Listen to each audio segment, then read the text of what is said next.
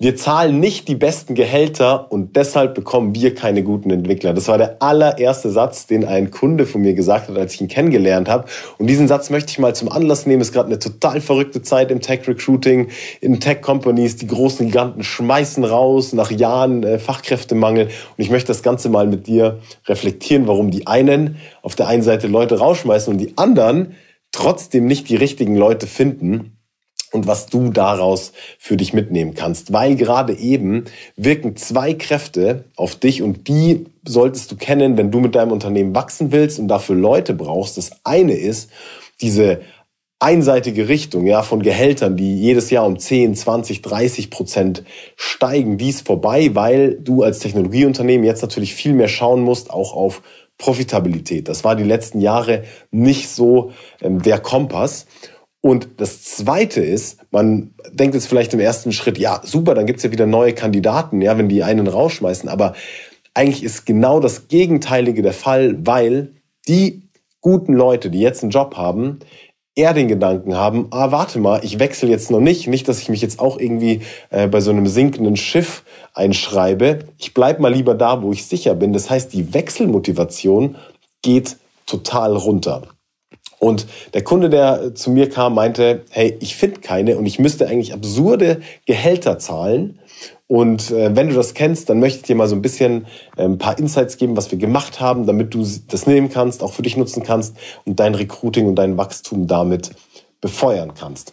Und das Erste, was ich äh, dir mit auf den Weg geben möchte, bevor wir richtig reinjumpen, ist eine E-Mail, die mein Kunde bekommen hat von einem Kandidaten, der jetzt Mitarbeiter geworden ist, nachdem er durch den Recruiting-Prozess durch war. Und zwar hat der Kandidat Folgendes geschrieben. Ich lese mal vor. Hallo, Name lasse ich weg. Thank you. I, I've received the offer on Friday. I've just completed signing it and I'm super excited to start very soon. To give an open and honest answer to your question, I was thinking really hard over the weekend. I had another offer on the table from a remarkable tech scale up in London within the media industry.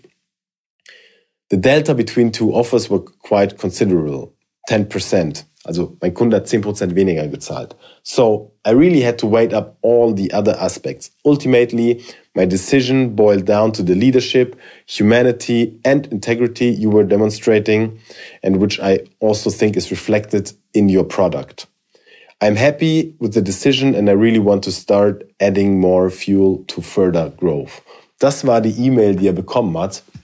Jetzt fragst du dich mit Sicherheit, okay, was, was haben sie denn angestellt, wenn der 10% weniger äh, bekommt, dass der trotzdem startet? Und im Grunde haben wir zwei Aspekte rausgearbeitet. Ja, Aspekt Nummer eins ist, wir haben uns mal angeschaut, was sind eigentlich die Benefits, die mein Kunde, also das war ein Technologieunternehmen, ja, mit einem eigenen Produkt, ein Softwareprodukt, was, was sind eigentlich die Benefits, die er als Arbeitgeber wirklich anbieten kann. Ich rede hier nicht vom Obst Obstkorb, ja, sondern ich rede von Dingen wie zum Beispiel die Vision, die Values, Leadership und auch ganz wichtig, was ist eigentlich der Impact, den der einzelne, in dem Fall Softwareentwickler hat auf das Gesamtprodukt, auf den Erfolg der Firma. Und das haben wir erstmal richtig bis ins letzte, ins ganz, ins Tausendstel, quasi so konkret wie möglich rausgearbeitet, damit wir das eben auch in unserem Personalmarketing, ja, in unseren Job-Ads etc. und auf unserer Karriereseite kommunizieren können. Das war Nummer eins. Jetzt hast du den zweiten Aspekt, und der wird zurzeit ja eben auch wichtiger, Vertrauen. Ja, also wie schaffen wir eigentlich Vertrauen? Weil wenn du das Ganze, stell dir mal vor, das Ganze, dreh das mal auf Kandidatensicht. Für einen Kandidat ist die Zusage an ein Unternehmen immer so eine gewisse Black Box, weil du hast vielleicht ein paar Leute kennengelernt, die waren noch nett, das Angebot ist gut, aber du weißt ja nie so 100 Prozent, was ist in der Box drin. Da bleibt immer ein großer Prozentsatz auch einfach Vertrauen drin. Das heißt, für dich als Unternehmen, du hast die Herausforderung, wie schaffst du denn Vertrauen, wenn du diesen Prozess einmal bei dir durchleuchtest, quasi im Recruiting, wo schaffen wir denn konkret Vertrauen? Und was wir gemacht haben, sind eben diesen ganzen Prozess mal durchgegangen, haben gesagt, okay, wo sind denn hier äh, Aspekte, die, die dem Kandidaten eben äh, Vertrauen geben, dass wir wirklich ein, ein guter Arbeitgeber sind.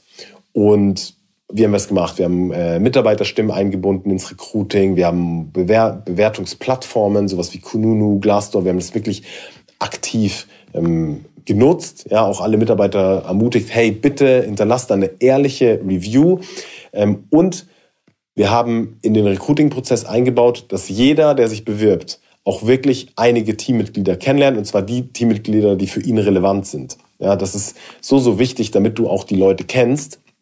Und eine, ein weiterer Aspekt, da hat mein Kunde erstmal so ein bisschen äh, geschluckt, als ich ihm gesagt habe, hey, wir müssen auch Downsides, also wir müssen auch über Dinge reden, die nicht gut sind. Ja, also die waren zum Beispiel, ähm, oder bei denen ist es so, dass die jetzt nicht so gut sind, was ich sag mal Arbeitszeiten ansehen. Ja, da ist kein, kaum einer auf Teilzeit, die ähm, da gehören Überstunden schon eher auch zur Tagesordnung. Da habe ich gesagt, das gehört aber mit rein. Das, du kannst nicht sagen, auf der einen Seite, hey, bei uns arbeiten alle 40 Stunden oder 35 und dann sind es aber 45 oder 50, sondern das muss rein, das möchten wir ansprechen.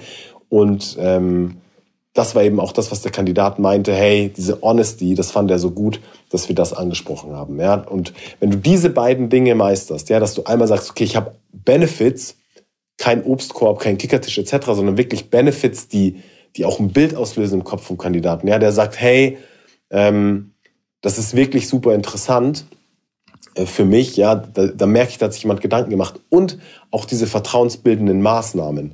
Dann hast du nämlich was geschaffen als Arbeitgeber, was sehr, sehr wenige schaffen. Dann hast du dich nämlich als attraktiver Arbeitgeber positioniert. Ja, viele wissen gar nicht, was Positionierung ist, aber im Grunde ist es die Benefits rausarbeiten und Vertrauen schaffen. Und wenn du das nimmst und auch noch richtig einsetzt in deinem Personalmarketing, also deine Job-Ads gut aufsetzt, deine, deine Ads an sich, ähm, deine Kommunikation nach außen, aber auch wenn du Kandidaten aktiv ansprichst, dann hast du damit eben einen großen Vorteil, mehr Kandidaten zu generieren. Und die Grundlage für gutes Recruiting ist immer eine gute und große Anzahl qualifizierter Kandidaten. Wenn du, du kannst das beste Recruiting der Welt haben, wenn da keine Kandidaten durchlaufen, dann bringt dir das nichts. Ja? Das heißt zusammengefasst, was brauchst du?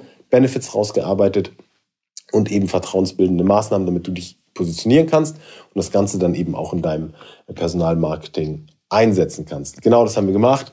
Äh, mein Kunde hat diese Mail bekommen, hat mich natürlich super happy gemacht, äh, dass er die guten Leute findet, aber auch ähm, dann so eine Bestätigung, dass er das wirklich äh, gut gemacht hat und dann eben auch ein attraktiver Arbeitgeber ist.